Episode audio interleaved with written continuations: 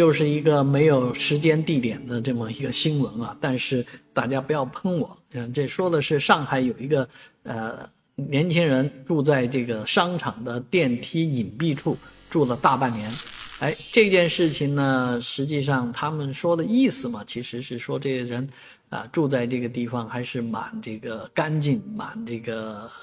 求安静的，因为说这个人住在这儿的目的是为了考大学，为了高考。啊，从家里搬出来的，那人家搭一个帐篷啊，收拾收拾啊，电脑放在电脑桌上，还还不仅在这儿睡觉，还还上网，还这个工作是吧？学习啊，当然保安也纵容了他的这个存在，因为保安之前是知道他的呃存在的，知道他住在这儿啊。但是呃，为什么这件事情会成为一个热搜的新闻呢？啊，那其实呃，很多人可能也是在。呃，考虑的是上海现在大量的物业啊，尤其是商场，现在是空置啊。这个商场走进商场里面，两眼望去啊，啊，空无一人啊，营业员比这个顾客多啊，所以这些空置的商场啊，闲置的这些物业，将来